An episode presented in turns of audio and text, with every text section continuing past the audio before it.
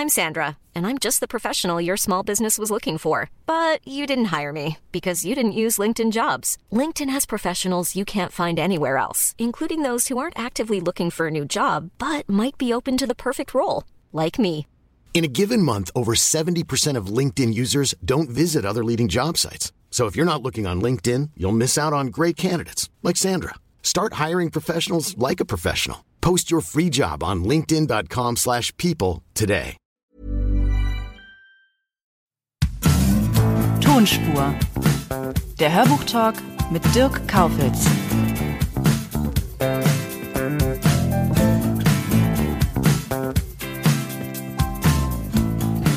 In der heutigen Sonderausgabe ist Jürgen Thurmann zu Gast.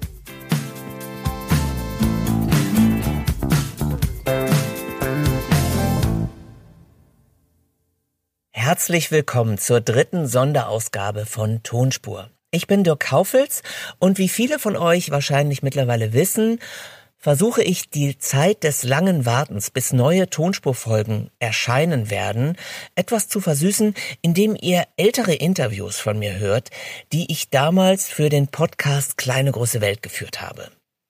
Die Tonqualität meiner Anmoderation und der späteren Abmoderation ist etwas gewöhnungsbedürftig, das gebe ich zu. Das liegt daran, dass ich während der Corona-Zeit zu Hause aufnehme. Also seht es mir bitte nach. Der Gast, den ihr heute hört, war damals mein aller, allererster Interviewgast. Deswegen war ich auch ein bisschen nervös und wenn ich mir das Interview heute anhöre, naja, dann muss ich schon zugeben, dass es mir auch noch etwas an Souveränität fehlte. Und dabei ist mein Gegenüber so liebenswert und so sympathisch, ich habe ihn wirklich richtig ins Herz geschlossen, aber vor allen Dingen ist mein Gegenüber vielleicht eine der größten Synchronlegenden hierzulande. Er hat hunderte von Filmen synchronisiert und wenn ihr seine Stimme hört, werdet ihr euch sofort zurückgebeamt fühlen in eure Kindheit. Ihr kennt alle diese Stimme. Sie ist die deutsche Stimme von Michael Caine oder Peter O'Toole. Die Rede ist von Jürgen Thormann. Und ich hatte die Gelegenheit, mit Jürgen Thormann zu sprechen, als ich mit ihm das Hörbuch Clementine liebt Rot aufgenommen habe. Das war im Herbst 2018. Freut euch auf Jürgen Thormann.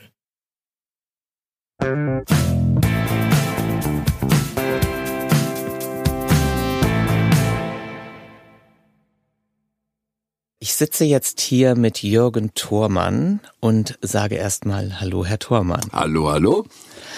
Viele haben es vielleicht jetzt gerade schon erahnen können oder hören können.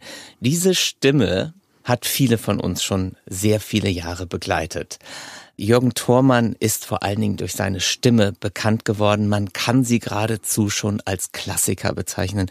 Herr Thormann, wann ist Ihnen denn zum ersten Mal bewusst geworden, dass Sie eine Legende sind? Mm, diese Frage erschreckt mich, weil eine Legende, so denke ich, ja, eine Legende ist immer schon ganz, ganz lange tot.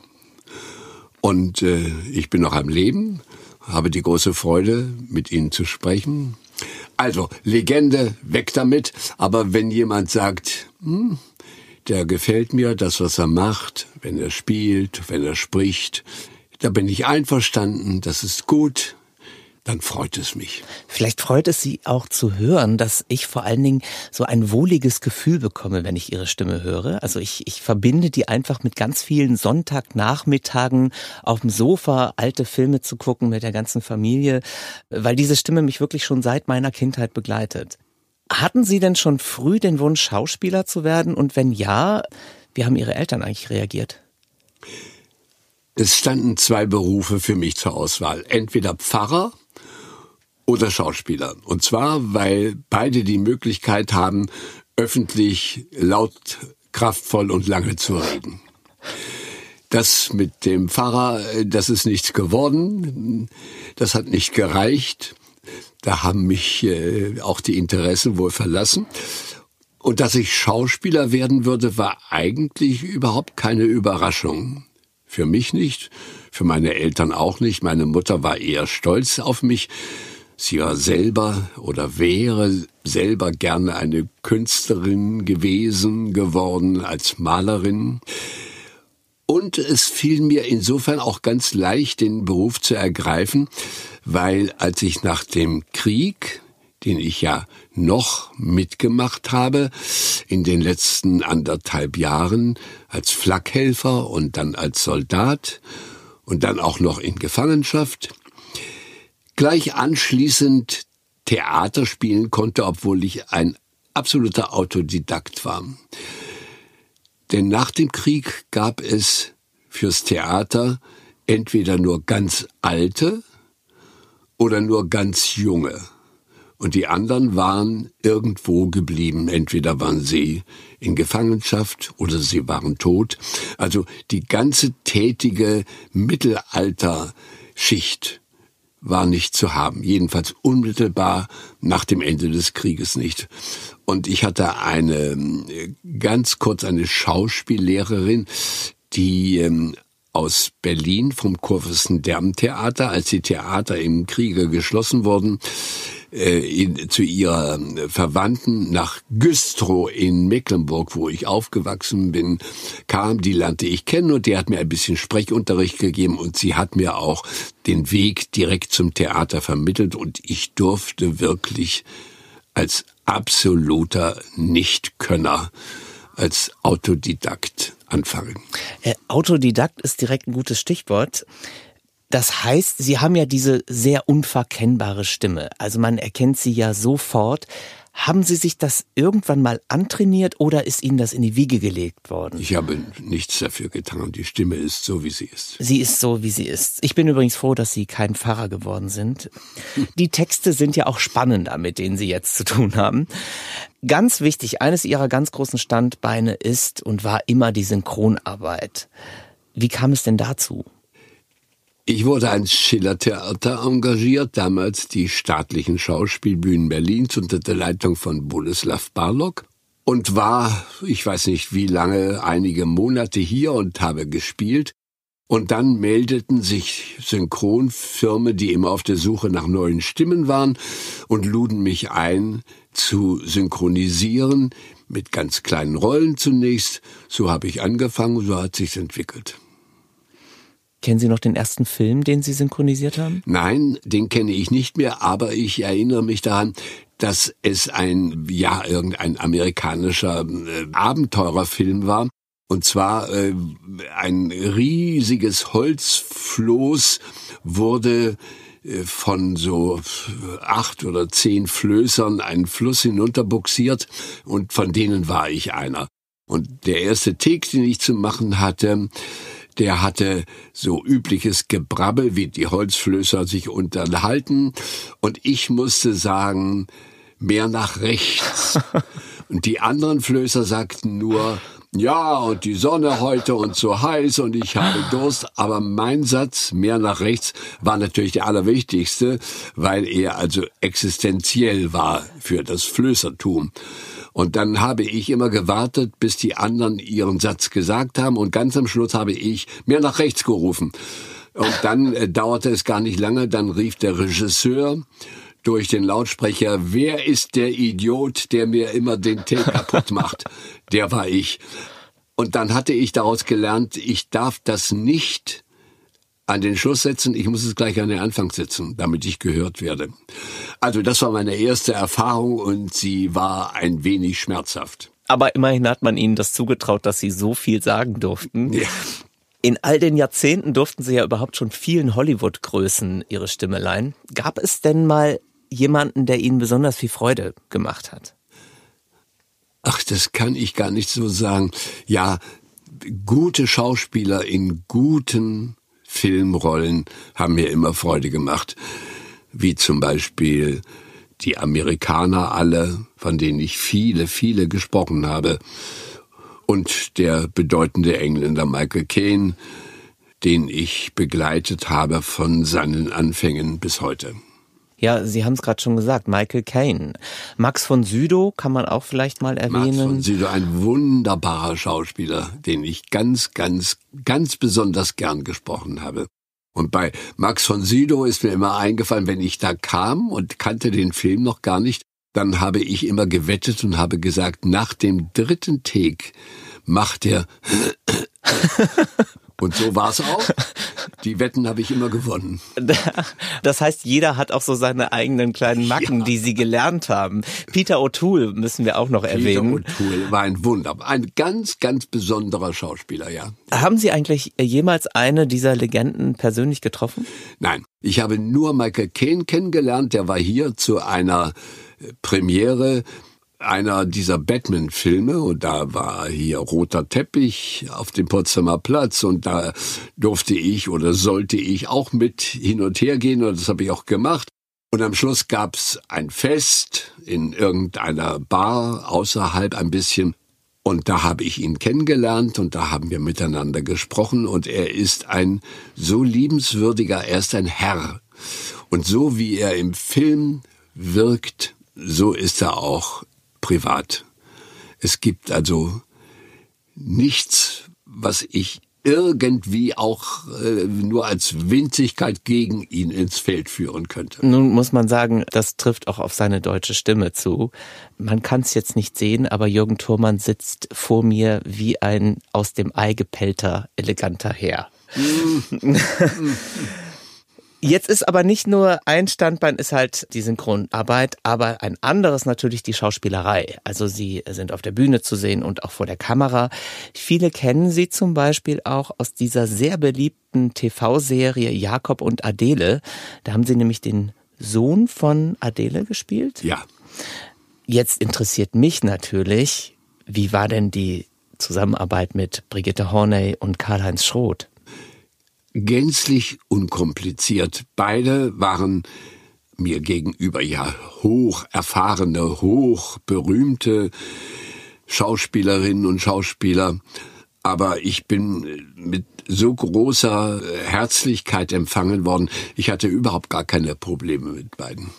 Sie haben mir gestern eine ganz schöne Geschichte zu Karl-Heinz Schroth erzählt. Wollen Sie die nochmal wiederholen?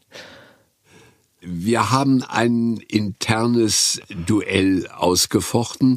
Wir beide liebten Strickjacken von Missoni. Missoni damals, ja, war en vogue, war nicht billig. Und wir überraschten uns mit dem Inhalt unserer Kleiderschränke und jeder äh, steuerte eine neue Strickjacke bei und die musste dann ausgiebig besprochen und bewundert werden. Und ich glaube, dass ich im Grunde diesen Konkurrenzkampf Winter äh, Strickjacke gewonnen habe, weil ich eines Tages mit einer ganz besonders schönen Jacke ankam, die auch einmalig schön war, nicht wieder zu kaufen war. Und dann hat Karl-Heinz Schroth gesagt, Dagegen komme ich nicht mehr an. Der Kampf ist beendet. Ich gestehe meine Niederlage ein. Und er hat danach andere Jacken getragen.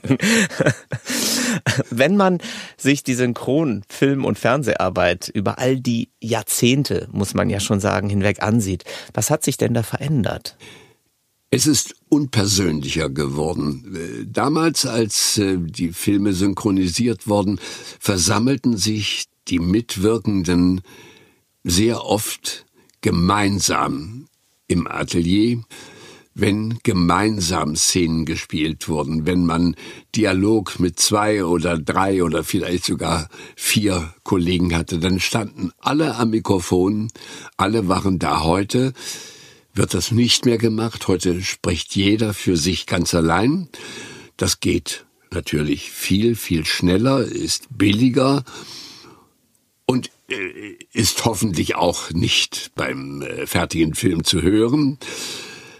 Aber früher war es, es war einfach geselliger. Man traf sich, jeder hatte etwas mitzuteilen und diese kollegiale Freundlichkeit, die gibt es jetzt eben nicht mehr. Es ist anders geworden. Schneller, einfacher, und es flutscht für die Firma. Wollen wir aber kurz noch erwähnen, dass wir heute hier schönen Kuchen gegessen haben und uns sehr wohl zusammenfühlen. Naja, aber wir arbeiten ja hier auch auf einer, na fast möchte ich sagen, auf einer privaten Basis. Wir amüsieren uns miteinander, wir erzählen uns was, wir nehmen uns auch die Zeit.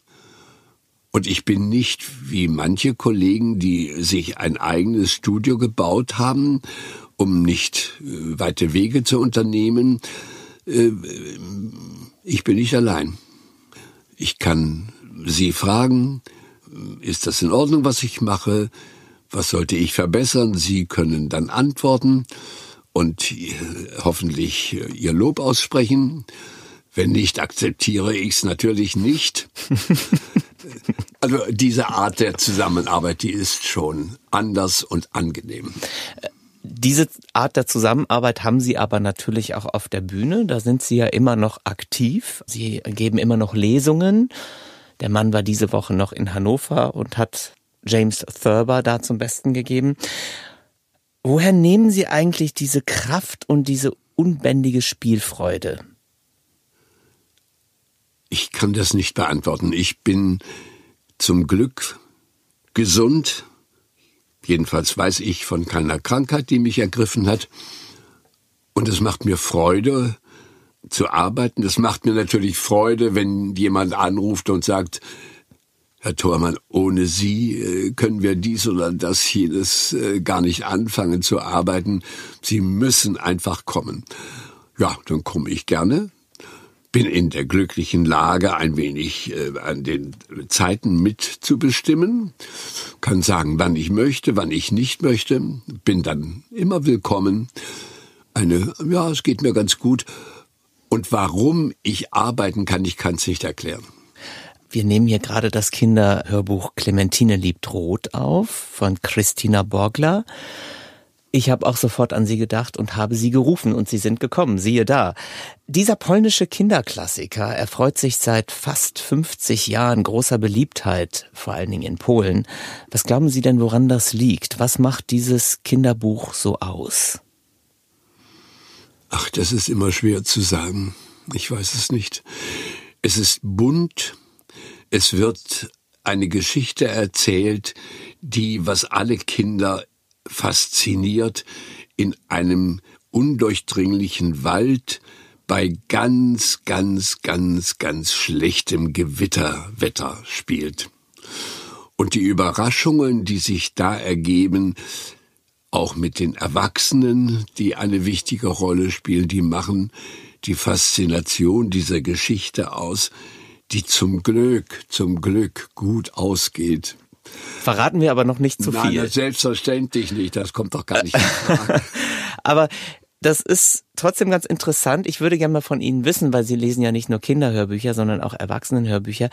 Bereiten Sie sich auf Kinderthemen anders vor als im Bereich Erwachsenen? Nein, ich bereite mich sowohl für andere Bücher als auch besonders für Kinderbücher gut vor. Ich weiß, was ich lese, ich habe das zu Hause genau gelesen, zu mir genommen, die Situation kenne ich und ich kann meine Empfindungen am Mikrofon wiedergeben. Jetzt interessiert mich natürlich, mit welcher Kinderliteratur sind Sie aufgewachsen? Hatten Sie ein Lieblingsbuch? Ich hatte eine ganze Reihe Lieblingsbücher und das waren, ich weiß nicht, ob es die heute noch gibt, die Schneiderbücher. Die gibt es wieder teilweise. Die gibt es mhm. wieder. Und davon kriegte ich jedes Jahr äh, zwei Stück. Einmal zum Geburtstag und einmal zu Weihnachten. Und ganz besonders erinnere ich mich an ein Kinderbuch, das mich gar nicht mehr losgelassen hat. Da ging es um einen Jungen, der einen Rennwagenmotor erfand, der nur mit Wasser lief. Also ich war hingerissen von dieser Erfindung und dachte, na, das muss doch hinzukriegen sein. Also wenn der das da in dem Buch geschafft hat, ich habe es nicht hingekriegt, leider nicht, aber das ist eine ganz, ganz starke Erinnerung. Und natürlich dann, als ich so zehn, elf Jahre alt war, Karl May. Und ich sehe mich noch Weihnachten in einer Sofaecke, meine Geschwister, meine Eltern sind da und ich sitze in der Ecke und lese Winnetou und lese Winnetous Tod und weiß noch, dass dieses Weihnachten eine einzige Weinerei war für mich. Das Rennwagenbuch, das sollten wir nochmal organisieren und dem VW-Vorstand schicken. ja. Theater, Film, Fernsehen, Lesungen, Synchronarbeit. Was macht Ihnen denn am meisten Spaß? Ach, das kann ich nicht sagen. Gute Aufgaben machen Spaß. Eine gute Rolle, ein gutes Buch, was ich lese, ein guter Film, den ich synchronisiere. Alles davon macht mir Spaß. Gibt es denn noch irgendwelche musischen Träume und Wünsche? Was würden Sie gerne zum Beispiel nochmal spielen, lesen oder darstellen? Nein. Also Träume, berufliche Träume habe ich nicht mehr. Die sind alle erfüllt oder nicht erfüllt. Natürlich viele Träume, die sich nicht erfüllt haben. Aber ich habe ein so buntes und reichhaltiges Leben am Theater gehabt, mit so fantastischen Schauspielern um mich herum. Nein, es sind, es sind keine Wünsche offen. Dann denken wir doch mal an die, die noch Wünsche haben. Welchen Ratschlag geben Sie denn als, ich darf es mal so sagen, Legende, einem jüngeren Kollegen oder einer jüngeren Kollegin? Ich kann nur den Ratschlag geben, immer die Augen weit offen halten, immer zu gucken, was tue ich eigentlich in diesem Augenblick, wenn ich eine Rolle probiere, immer auf das zu hören, was die Kollegen um mich herum in ihren Rollen sagen und beim Theaterspielen aufrichtig sein. Das, was man sagt, auch zu meinen und nicht so zu tun, als wenn das mit der linken Hand ginge. Theaterspielen als ob ist nichts wert. Man muss an das glauben, man muss innen in sich die Muße haben, eine Situation wahr werden zu lassen auf der Bühne. Also Geduld und Aufmerksamkeit.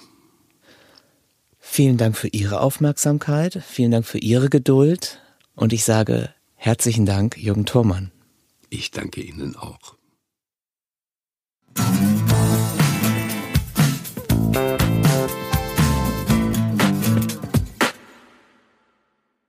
Vielen Dank nochmal an den wunderbaren Jürgen Thurmann. Ihr habt's ja gerade gehört, wir haben über das Kinderhörbuchprojekt Clementine liebt Rot gesprochen und natürlich sollt ihr davon auch eine kleine Kostprobe bekommen. Hier kommt ein Auszug aus Clementine liebt Rot.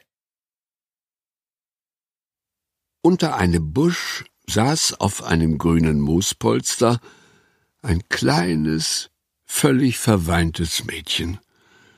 Es trug ein rotes Glitzerkleid und hatte ein rotes Kopftuch umgebunden.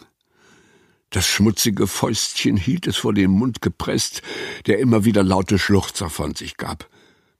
Entsetzt starrte es die drei fremden Kinder mit großen Augen an. Das arme Kind, flüsterte Anna. Was macht es denn hier so mutterseelenallein im Wald?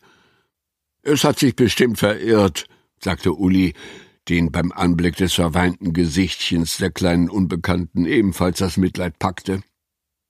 Das Mädchen nahm die Faust vom Mund und hörte ihnen zu. Wie heißt du? fragte Uli, da er verstanden hatte, dass sie nur auf diese Weise genaueres von dem Mädchen erfahren würden. Erbse, sagte die Kleine mit einem hauchdünnen Stimmchen.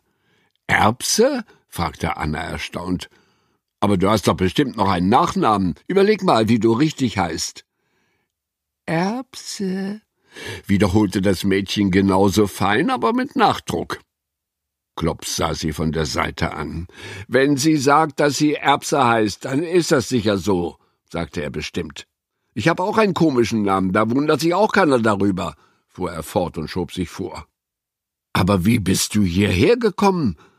Uli hatte sich endlich wieder gefangen und beschlossen, die Sache in seine, wie er meinte, erfahrenen Hände zu nehmen. Von da, wisperte Erbse und wies mit ihrer Hand zu den vier mächtigen Eichen, die in einer Reihe standen. Aus dem Wald? Klops saugte inbrünstig an einem Sauerkleeblatt und traute seinen Ohren nicht. Das ist doch der reinste Urwald. Clementine ist da rein, antwortete sie mit zitternder Unterlippe. Ihre grauen Augen schwammen im Nu in Tränen, die ihr auch schon über die runden Wangen kullerten. Wer ist denn Clementine? fragte Klops. Ist das deine Schwester? Anna hatte sich mitfühlend neben die Kleine gehockt und strich ihr jetzt unbeholfen über die Locken, die unter dem roten Kopftuch hervorlugten. Das ist meine. Wieder wurde sie von einem lauten Schluchzer überwältigt. Na klar, sicher ist das Ihre Schwester, meinte Uli überzeugt und rubbelte sich die Nasenspitze. Uli rubbelte sich immer die Nasenspitze, wenn er in Schwierigkeiten war oder ihm ein Problem gerade über den Kopf wuchs. Das Problem beruhigte sich unterdessen, und nur die stummen Schluchzer zeugten noch davon, dass die Erinnerung an Clementine Erbse stark mitgenommen hatte. Und damit sind wir am Ende der dritten Sonderausgabe von Tonspur angelangt. Ich hoffe, dass es euch gefallen hat und falls ja, dürft ihr mir natürlich gerne eine schöne Bewertung oder vielleicht sogar auch Besprechung hinterlassen. Schreiben könnt ihr mir auch unter tonspur.argon-verlag.de. Ihr findet aber auch Informationen in den Show Notes. Beim nächsten Mal hört ihr die Sonderausgabe 4 und dann ist eine Dame zu Gast, nämlich Mechthild Grossmann. Sie spielt unter anderem die Staatsanwältin im Tatort Münster. Und da muss ich glaube ich nicht mehr viel zu sagen. Die Stimme ist einfach einmalig. Freut euch auf ein sehr lustiges Interview. Bis dann, bleibt gesund. Tschüss, euer Dirk.